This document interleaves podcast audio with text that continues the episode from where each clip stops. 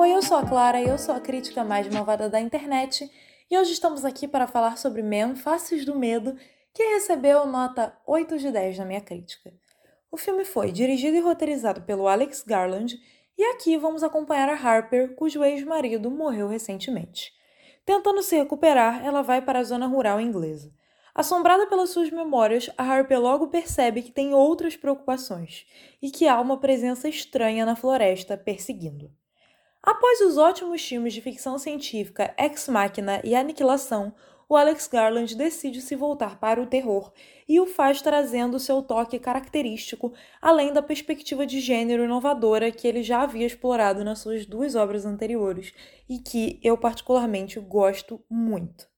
O longa-metragem parte da exploração de medos femininos comuns tão presentes no dia a dia, como estar em um ambiente no qual só há homens, ou a sensação de estar sendo seguido por um desconhecido, e por isso o filme é capaz de se conectar tanto com o público. Mesmo quando só buscava paz e cura para os seus traumas, que também eram causados pela misoginia, a Harper se depara com diversos obstáculos que os homens nunca são obrigados a enfrentar.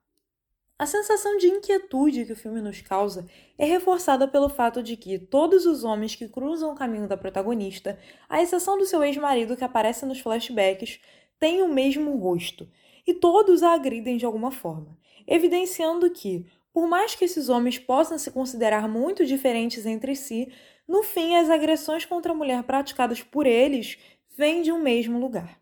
E como costuma ser o caso na vida real, não há nessa narrativa a figura de um homem salvador para ajudar a Harper a lidar com os homens ruins, e ela só pode contar com si própria para sair dessa situação. Além disso, o filme faz um bom uso de simbolismos religiosos, como a associação entre a mulher e o pecado original, e também simbolismos folclóricos, através da figura do Cavaleiro Verde, que é ligado ao ciclo da vida.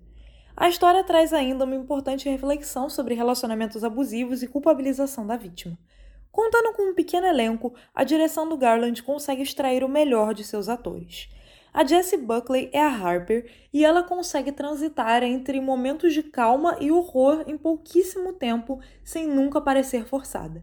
Enquanto Rory Kinnear interpreta todos os homens da narrativa e dá a cada um deles uma faceta assustadora e real.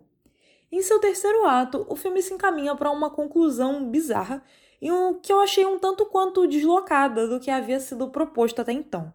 Embora essa conclusão ainda encontre algum respaldo nesse simbolismo ligado ao Cavaleiro Verde, essa conclusão poderia ter sido mais contida e assim ter sido mais condizente com os dois primeiros atos do filme. Então, finalizando, Men Faces no Medo é uma bem-sucedida exploração da realidade feminina, dessa vez no gênero do terror.